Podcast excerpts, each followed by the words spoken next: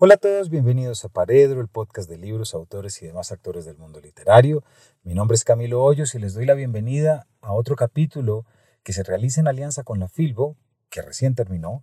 Para esta ocasión estuvimos hablando con la escritora norteamericana Anne Boyer, quien fue ganadora del premio Pulitzer en 2020 en la categoría de no ficción, acerca de un libro pues tan importante y necesario como tantas cosas que debemos leer y entender en esta vida. Este libro se llama Desmorir, una reflexión sobre la enfermedad en el mundo capitalista.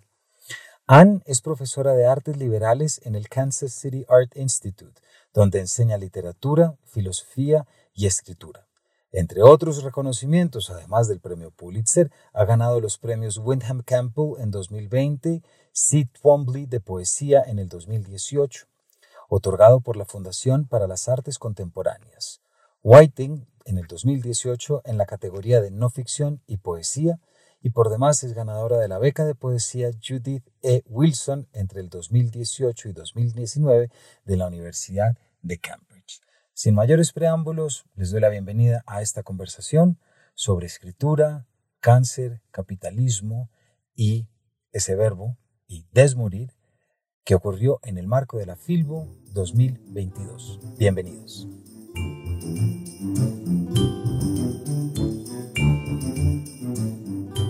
Muy buenas tardes, bienvenidos a la programación de Filbo Ciudad. Hoy con esta programación en el gimnasio moderno volvemos para reencontrarnos, vuelve para que vuelve, para que vuelvas, dice el eslogan de esta Feria Internacional del Libro de Bogotá.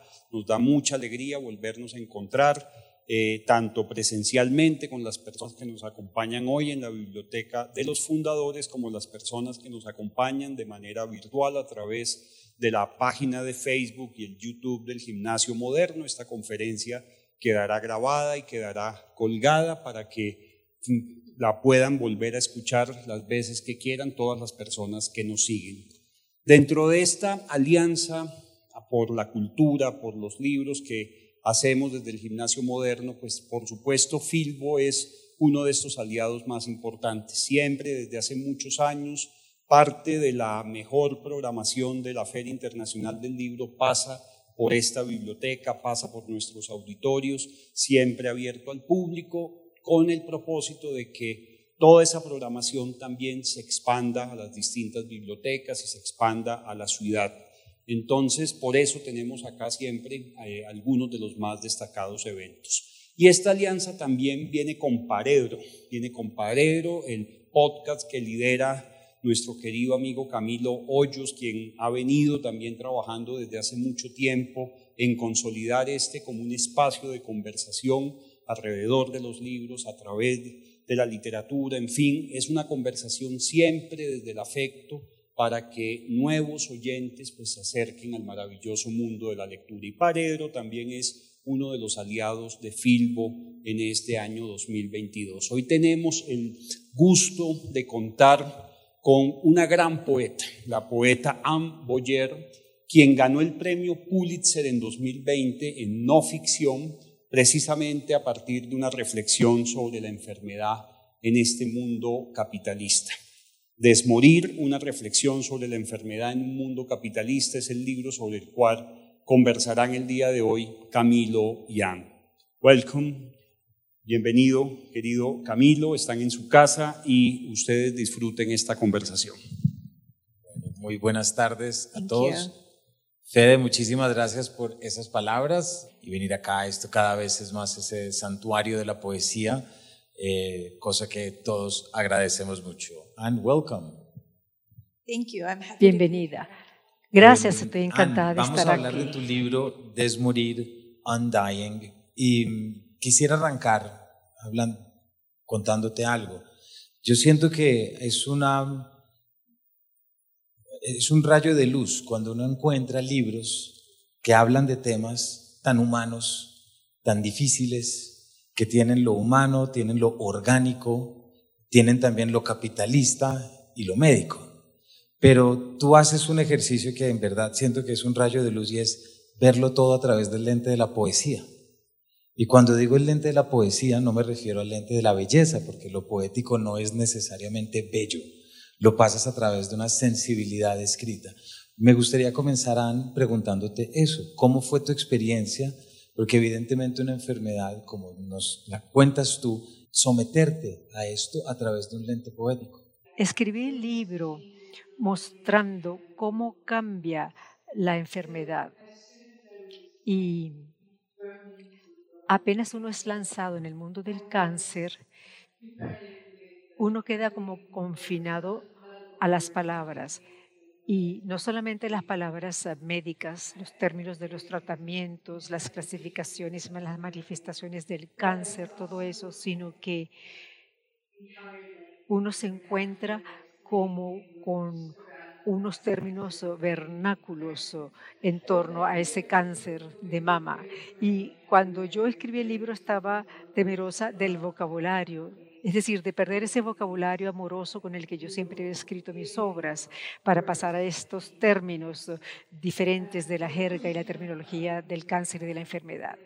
Es como encontrar un nuevo vocabulario, pero asimismo las otras palabras se recuerdan, y se, recuerdan y vuelven y se combinan con esta nueva terminología. Esa ha sido la experiencia en palabras.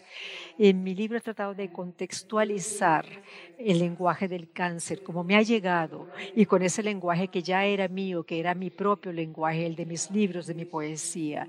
Pensé con mucho cuidado en la lengua, en cómo integrar estas novedades, incluso en términos de mi propio diccionario, es decir, de los recursos que yo uso cuando trabajo como escritora. ¿Cuándo comenzaste a escribir, Anne? Cuando empecé a escribir este libro, eh, sí, yo llevo diarios todo el tiempo y yo pienso que esta es eh, mi primer escritura quizás informal en el sentido de que hubo un proceso diario. Eh, siempre hay un proceso diario cuando uno escribe un libro. Eh, eso es básicamente lo que yo hago en mi vida, ustedes lo saben. Aparte de cualquier otro proyecto, mi proyecto primero es escribir. Entonces, escriba poema, ensayo, un libro. Eh, es algo cotidiano para mí y siempre llevo un diario y allí me baso. Entonces yo ya estaba escribiendo un libro antes de saber que tenía cáncer, porque yo estaba escribiendo de experiencias de la vida, estaba escribiendo y estaba pasando por el proceso del diagnóstico. Y una vez que me diagnostican, porque cuando uno no sabe todavía cuál es el resultado del diagnóstico, cuál va a ser la enfermedad, uno está eh, eh, en, en otro estado.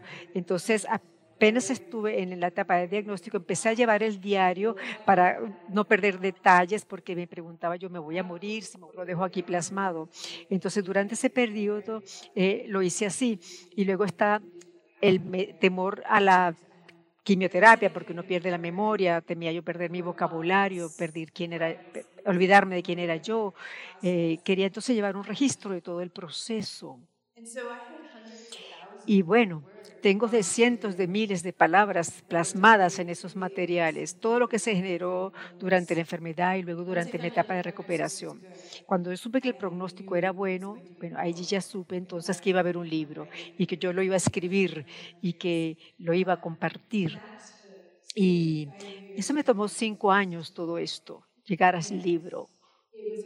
Fue un proceso de condensar, todo este material crudo, bruto, eh, condensarlo, eh, reducirlo, hacerlo más intenso, eh, buscar la forma en que expresara algo que fuera real y, leal al proceso que había vivido. Lo empecé a escribir antes de que el cáncer empezara, pero luego lo fui trabajando, viviéndolo, hasta hasta que lo logré. No, sé, no sé cómo lo logré. Eh, eh, a veces pensaba que no iba a poder trabajar en eso más ni seguir, pero bueno, sí, allí está el libro hoy en día. Nos están acá y que nos están acompañando es una, como el título reza, es una reflexión de lo que es la enfermedad, pero es también un viaje a través del cuerpo, a través de la interioridad y es sobre todo un viaje, como ya nos lo acaba de decir, es un viaje a través del lenguaje, es de las capacidades del lenguaje, de la transformación del lenguaje y ya desde muy temprano, en tu libro tú hablas de, la, de lo que implica nombrar las cosas, ¿cierto? Lo que, es, lo que es cuando recibe el nombre, el cáncer, el tumor. Hay una cosa que, te quería preguntar. Tú también hablas de cómo hay personas que buscan en Google y se quedan con lo que encuentran en Google y otros que van. Estamos viviendo en una época de la información y me imagino que hay unas tasas muy altas de estrés por gente que busca en Google para buscar ese lenguaje que tú buscaste y que escogieron un camino fácil e irresponsable. ¿Por qué no nos cuentas un poquito de lo que implica ese lenguaje del misterio y de la confusión al cual tú te refieres en algún momento para entender cómo la enfermedad y la experiencia es siempre un tema lingüístico, es decir, de nuestras palabras? Sí, lo primero tiene que ver con la palabra cáncer, eh, porque es como una experiencia monolítica. Uno lo piensa así, pero luego no lo es. Es algo que conlleva experiencias distintas y específicas. Y yo pienso que hay personas que lo ven así cuando tienen cáncer, pero eso no va a ser el único evento de la vida. Eh, quizás todos tenemos uh, células cancerosas en el cuerpo sin saberlo. Entonces yo tuve que empezar a distinguir entre lo que es esa experiencia, lo que yo pensaba que era el cáncer y lo que de hecho es, lo que es ese fenómeno biológico, lo que es el cáncer, lo que significa y lo que significó el mío específicamente, versus las otras imágenes que yo había visto y las ideas que tenía de lo que era cáncer de mama antes de que me pasara a mí. Y lo que realmente me impactó fue que cuando me diagnosticaron, eh, a pesar de que sabía que era muy agresivo, yo no me sentía enferma, me sentía muy bien, hacía ejercicio, me veía bien, iba al gimnasio, me sentía llena de energía.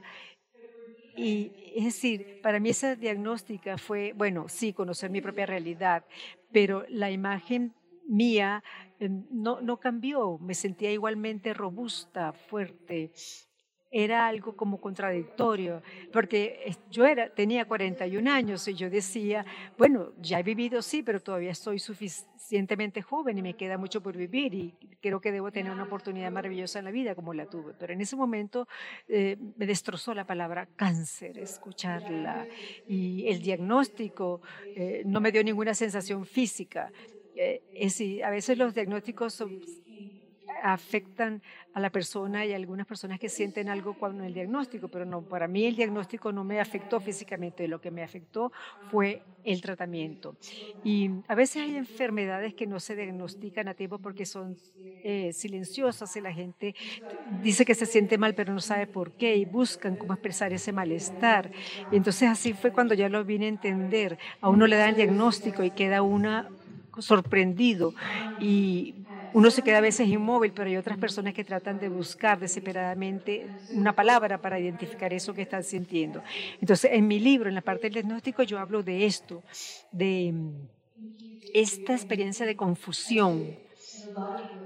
Y en muchas maneras, las personas que han tenido enfermedades, que sintieron lo que sintieron cuando les dieron el diagnóstico, luego es que vienen a sentir cuál es la certeza de lo que realmente significa el cáncer. Hay allí como una paradoja. A veces es fácil tener el nombre y denominar así la enfermedad, pero luego sentir lo que el nombre impacta a uno cuando se le diagnostica es otra cosa. Entonces, es como eso de darle un nombre a lo que uno siente cuando está enfermo, adopta nuevas formas en el mundo de la información en el libro yo traté de estructurar eh, esto como en dos rectángulos, el rectángulo de lo bueno y de lo malo y la experiencia luego de la enfermedad contemporánea, que es la esperanza de ambas cosas. Están esos espacios donde uno es el espacio de la psicológico y luego está el espacio de la pesadilla, eh, cuando te sumerges en toda esa información.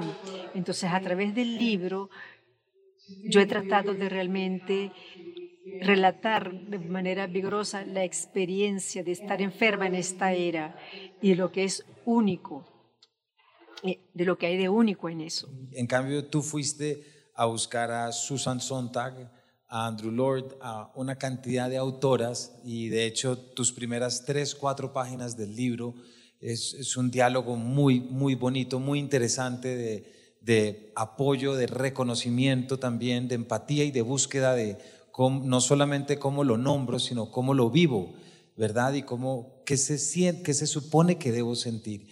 ¿Por qué no nos cuentas un poquito de cómo apareció esa bibliografía?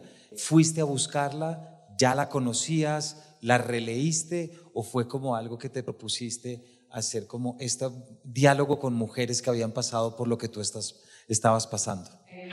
Cada vez que me pasa algo, yo me voy a la biblioteca y, busco. El primer libro que encontré fue el de John Donne,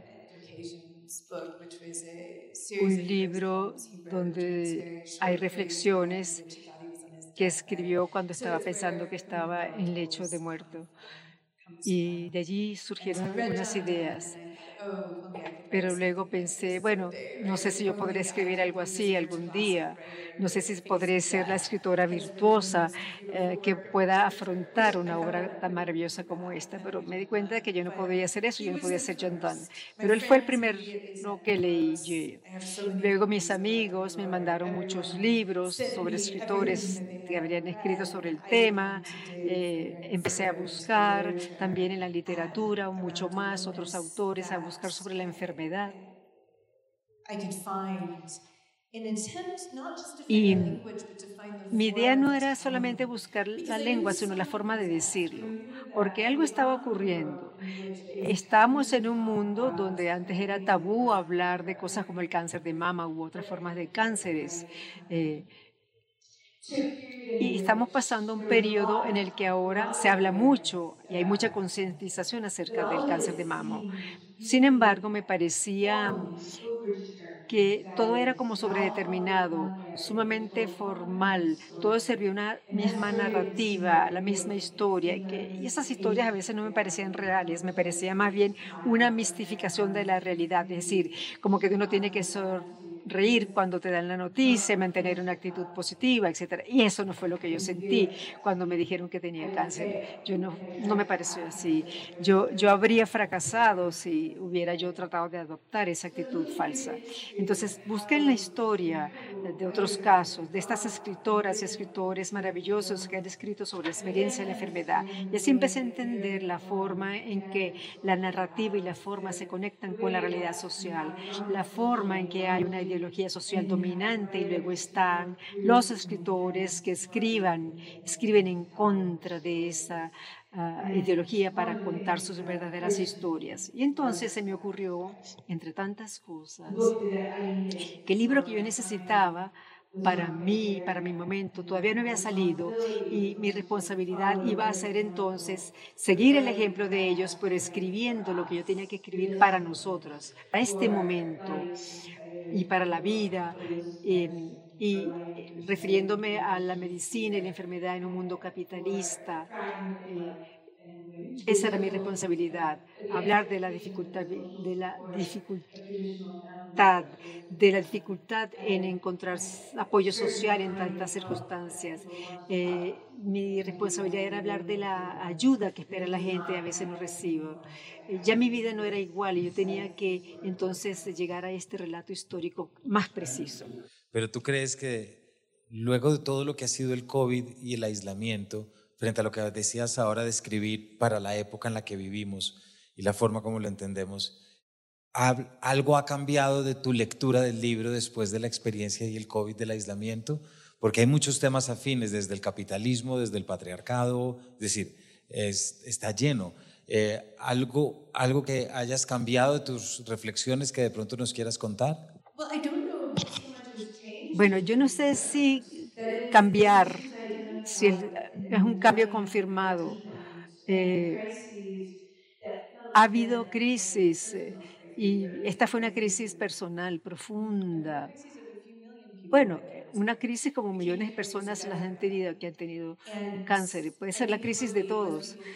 Y las personas que han pasado por enfermedades serias como el cáncer, probablemente han tenido sentimientos muy raros y los tuvieron durante el COVID, estos tapabocas que hay que ponerse.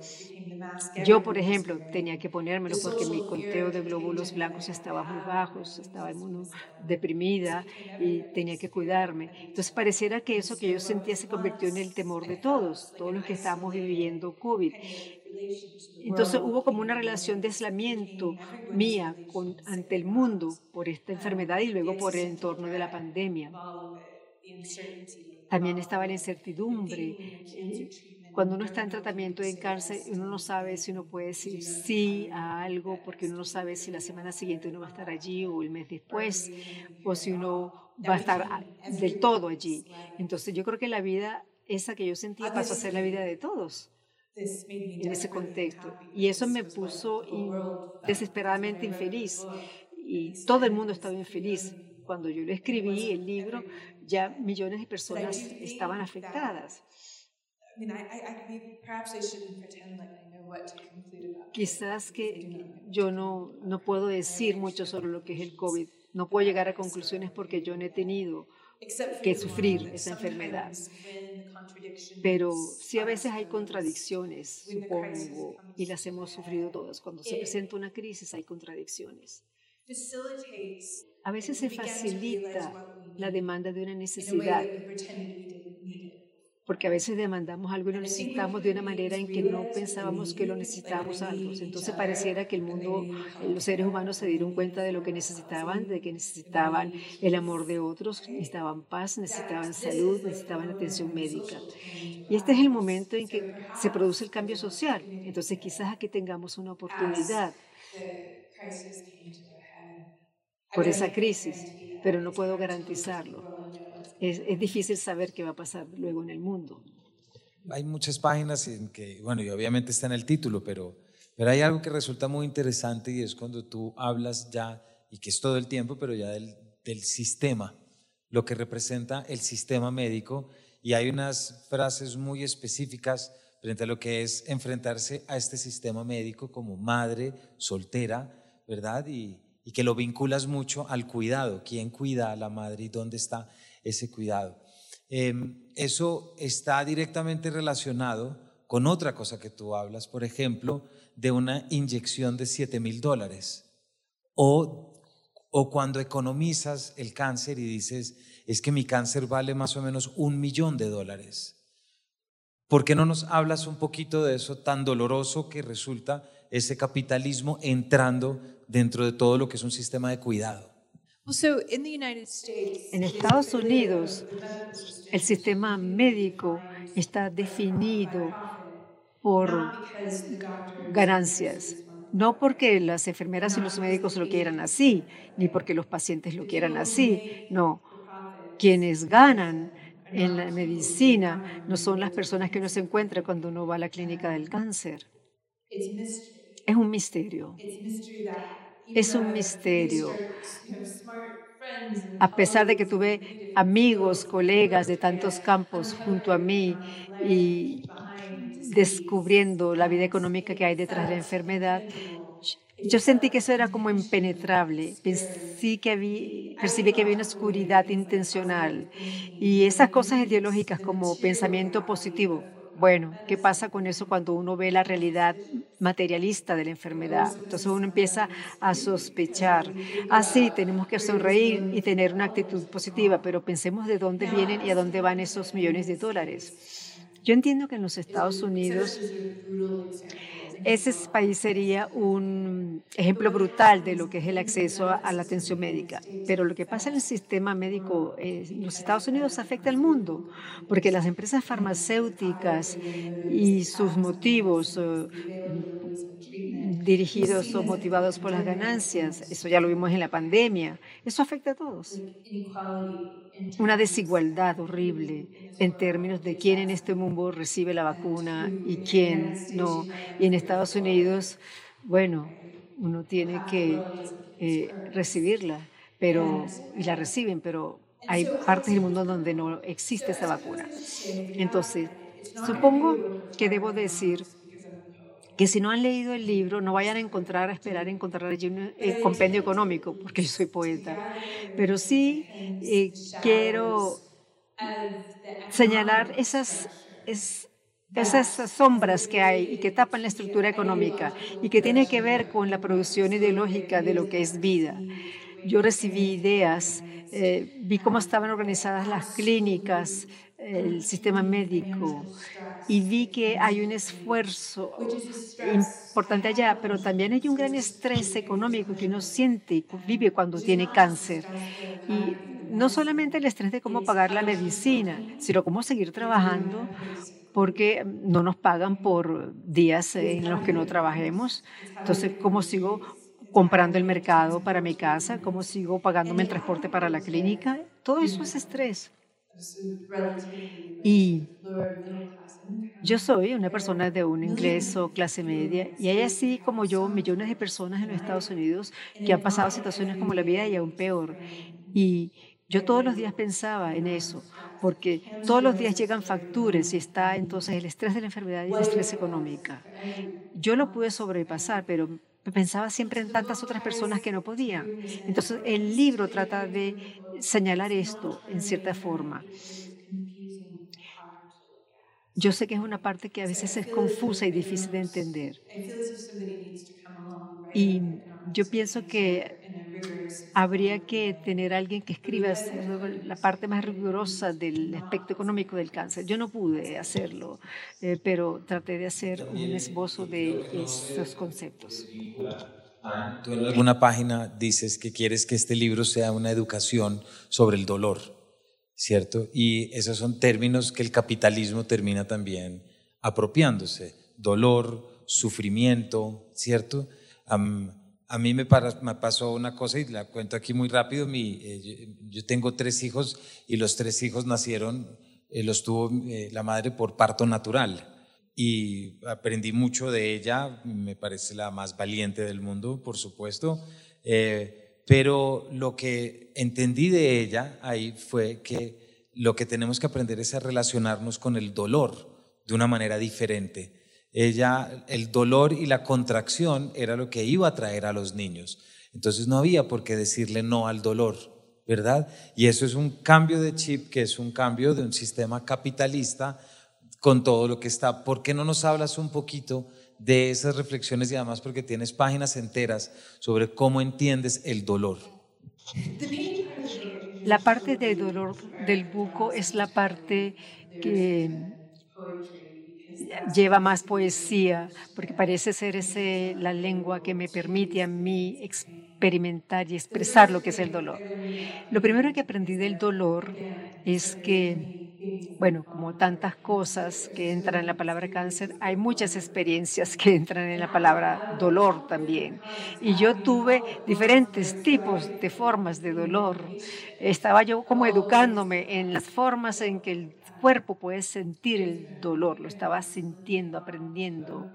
A veces dolor en los huesos, dolor del tumor, son tantas cosas. Entonces, yo pienso que yo no quería, de hecho, tomar tantos analgésicos, entonces aprendí a, a sentirlo, a saber sentirlo y a estar dentro de él para ver qué me tenía que enseñar ese dolor a mí. Y otra cosa sobre el dolor es que a pesar de todos esos rumores que nos aíslan, es la experiencia que realmente nos une, que nos junta. Pienso que es lo más confiable que sabemos de la otra persona.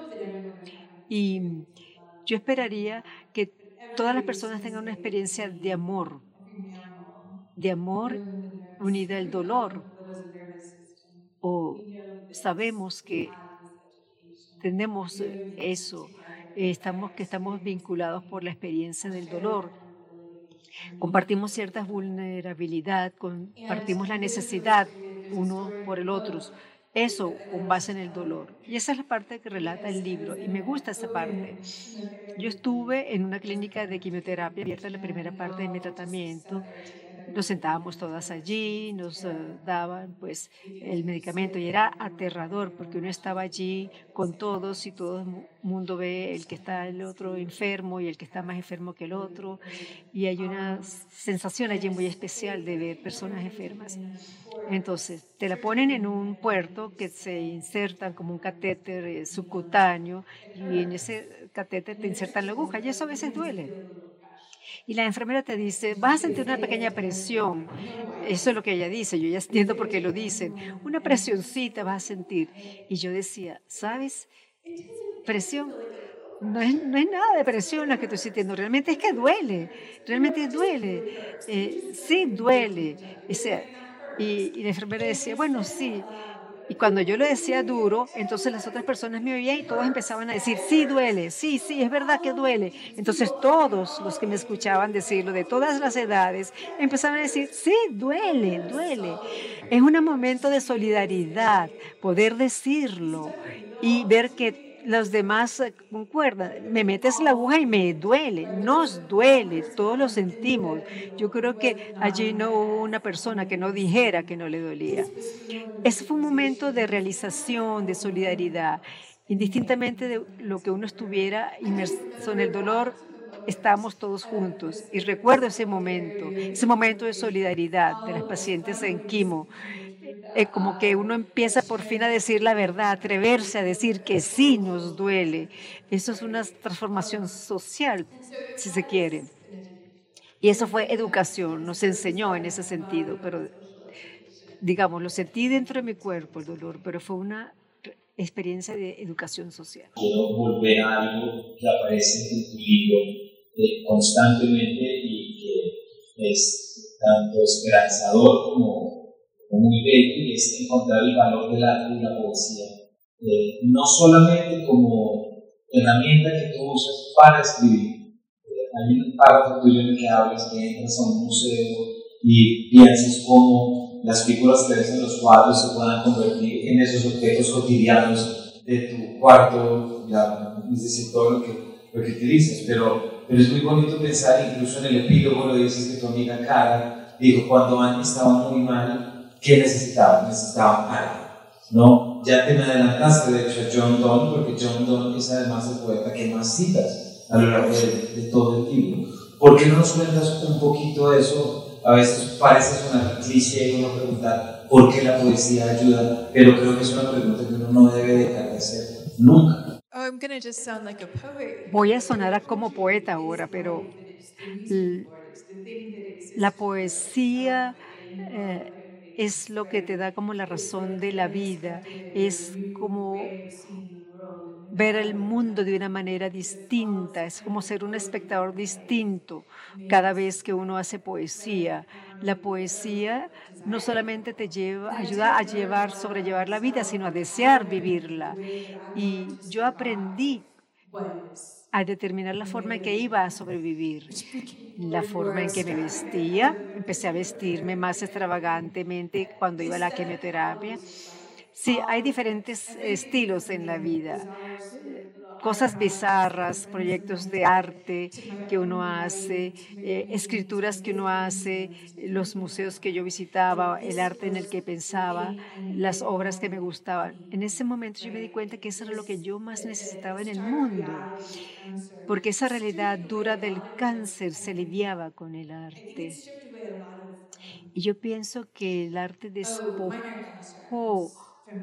grandes preocupaciones que yo tenía, me despojó de ellas y hizo que me eh, concentrara en otras cosas en las que quería. Yo quería un mundo en el que hubiera una belleza que pudiera existir, que no fuera ofuscada ni oscurecida por eh, procesos ideológicos que nos trastocan la vida. Yo quería era eso, yo quería eh, hacer que permaneciera la vida del, la belleza del mundo. Quería un mundo donde no hubiera mm, desatinos, donde no hubiera exageraciones exageradas del sufrimiento de esta ideología capitalista.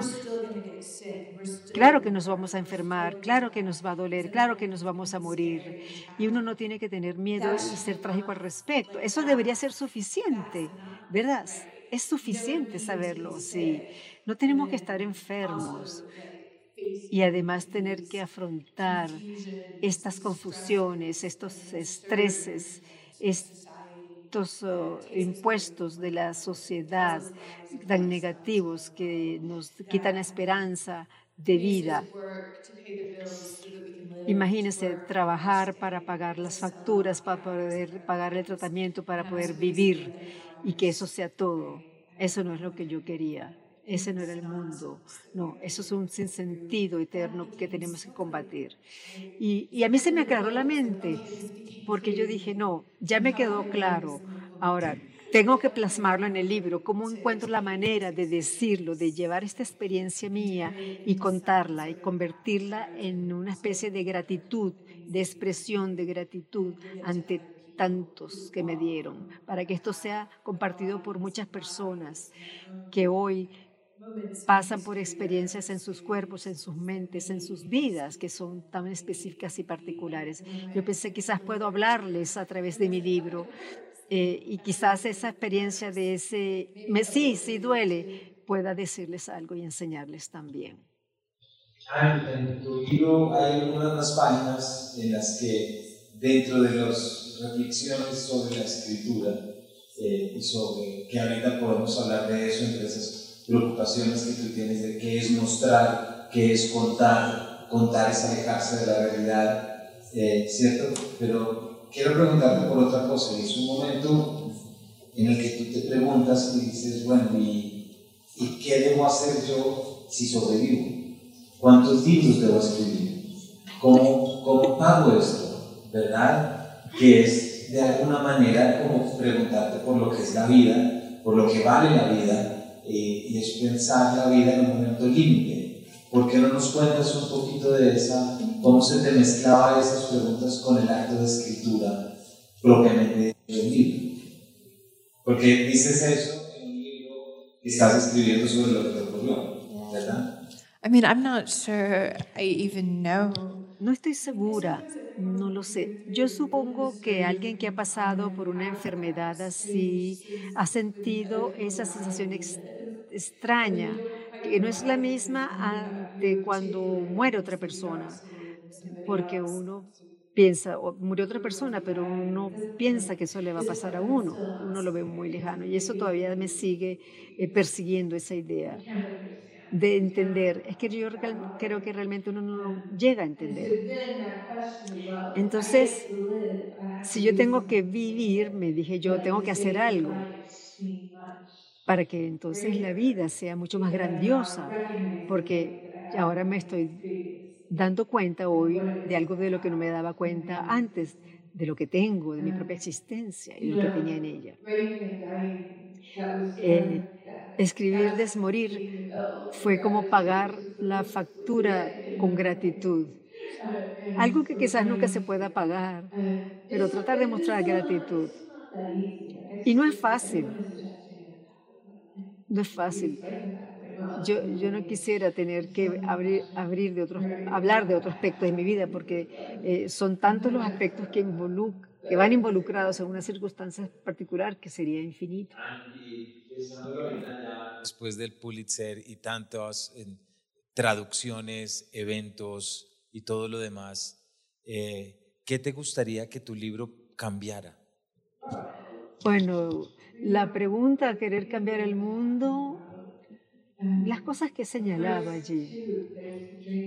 Claro, está también el sueño de que el libro no signifique nada y de que eventualmente el mundo cambie, porque sí, y que sencillamente mi libro fue un artefacto en un momento del mundo que ayudó en algo. Y ojalá alguien pudiera luego decir, miren este ejemplo bizarro del extremo del extremismo del capitalismo norteamericano y el sistema de salud, que ya no existe. ¿No sería eso fabuloso que después alguien dijera, ¿y qué es cáncer? ¿Qué es esto? ¿Qué es eso de ganancias? Y distintas áreas de la experiencia, desde lo público, lo médico y también acusando que hay cosas que se pueden cambiar. Tú hablas, por ejemplo, de cómo esperan que manejes el carro después de la intervención o cómo de repente el trato es como bastante frente a todo lo que está. Entonces, son tantos los aspectos y las áreas en las que tú entras, en las que uno dice que cuántas cosas tenemos que cambiar, cuántas cosas tenemos que revisar y tenemos que abrir los ojos. Y no lo digo desde puramente reivindicativo, lo digo a partir de la experiencia, porque no es un libro activista, si me explico? es una reflexión y ese es el lenguaje poético que lo lleva a ese canal. Si la pregunta es cuántas cosas tenemos que cambiar, de hecho, hay cosas fundamentales. And so distintas a las materiales. Un mundo en el que estemos todos, que fuera algo simple, pero con los valores y con valores que compartamos y que todo fluyera a partir de eso. Y entonces nuestras vidas, las, nuestras vidas ah, se convertirían en algo basadas en cosas que ni siquiera podemos imaginar porque no sabemos todavía qué es lo que cambiaremos. Pero sí, sí tengo la idea de reconocer la existencia de un nuevo mundo. En cuanto al nivel más básico, yo pienso que lo que espero es que haga lo que uno haga, sea la práctica la que sea, mantengamos los ojos abiertos para ver el significado social de la experiencia. Yo sé que es difícil eh, mantener los ojos abiertos y la cabeza en alto en tiempos de experiencias difíciles, pero todo está en la práctica. La práctica enseña, nos enseña a escuchar, a hablar, a ver, incluso cuando las cosas son dolorosas. Quizás eh, en esas cosas encontremos mucho conocimiento. Y además no solo en las cosas dolorosas que nos asistan y ocurran a nosotros, sino también podemos encontrar un vecino, una situación así, por quien podamos hacer algo. Y están las organizaciones sociales que también deberían hacer por los demás, pero ya a nivel más personal es como estar conscientes de nuestras vidas, estar conscientes de nuestro mundo y nunca cejar, nunca cejar, nunca desistir del esfuerzo. Yo creo que con eso uno puede lograr mucho. Después de un libro como este, ¿qué estás escribiendo? Ah, no sé. Hay muchas cosas que no sé todavía. Eh, la pandemia fue algo que me puso en una situación difícil de entender qué debo escribir, porque quizás hay muchos libros que no están dando respuesta. Eh, sobre la pandemia, bueno, en, en parte de la pandemia estuve escribiendo lo mío, pero también fue difícil entender qué puedo aportar, qué puedo decir, qué puedo ayudar yo a cambiar. Todavía no resuelto esa pregunta de qué es lo que viene después, qué va a seguir ahora en cuanto a mi escritura. Voy a revisar mi diario y mis apuntes eh, para ver qué tengo allí. Eh, quizás tenga por allí algún libro semiterminado, sin concluir. Eh, tengo que revisar, porque quizás sería peor que yo supiera en este momento qué es lo que viene después, pero todavía no lo sé. No lo sé. Eventualmente lo de público? Are there any questions from the public? Bueno, pues muchísimas, Ann, muchísimas gracias por habernos acompañado y sobre todo por darnos un libro tan, tan valiente, tan poético y tan lleno de realidad y de lenguajes y palabras nuevas, sobre todo. Hay una frase que tú botas en algún momento del libro en que dices que caes en cuenta de cómo el idioma inglés tiene tan poquitas palabras para referirse al sufrimiento, ¿cierto? Y luego de leer tu libro uno piensa de cuántas palabras siempre tenemos que encontrar para mejor superar esos retos y esas experiencias que, que están en la vida. Muchísimas gracias, Anne. Thank you so much. Thank you. Muchísimas gracias a ustedes. Gracias.